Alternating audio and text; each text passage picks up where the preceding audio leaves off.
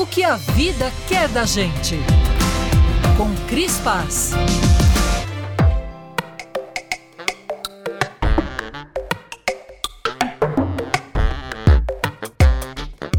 No meio da pedra tinha um caminho. Lembrei dessa frase que fiz há algum tempo, parafraseando Drummond. E o caminho hoje é para Itabira, terra do poeta, onde eu começo o meu calendário de palestras de 2024, num evento para a Secretaria Municipal da cidade para marcar o início do ano letivo. Uma honra. Me lembrei de 13 de março de 2020, quando cheguei de Confins depois de uma viagem cancelada pela Covid.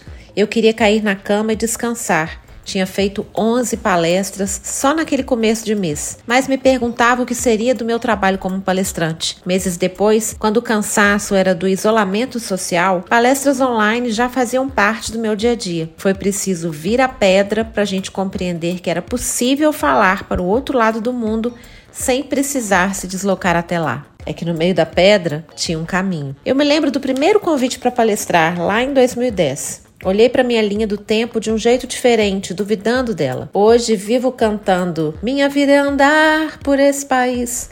Nunca imaginei falar para 10, 100, mil pessoas.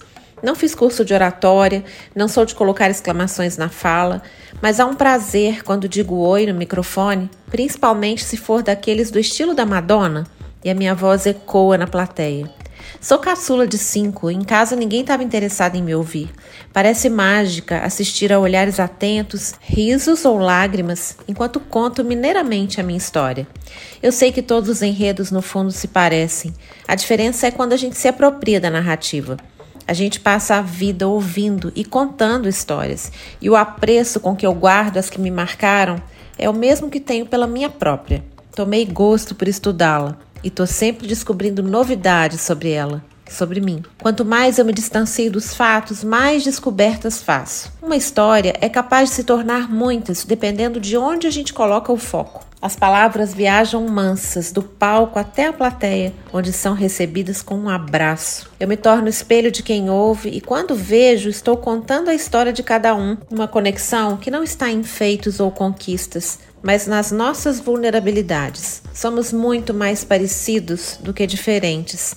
A distância é o que nos faz criar mitos uns dos outros. Não planejei me tornar palestrante, mas foi inevitável. E hoje eu entendo que eu preciso fazer isso.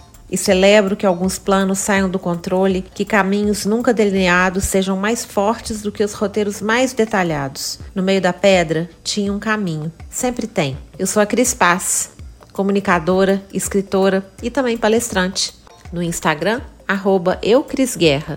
E se quiser conhecer mais o meu trabalho, vá no meu site www.crispaz.art com temudo.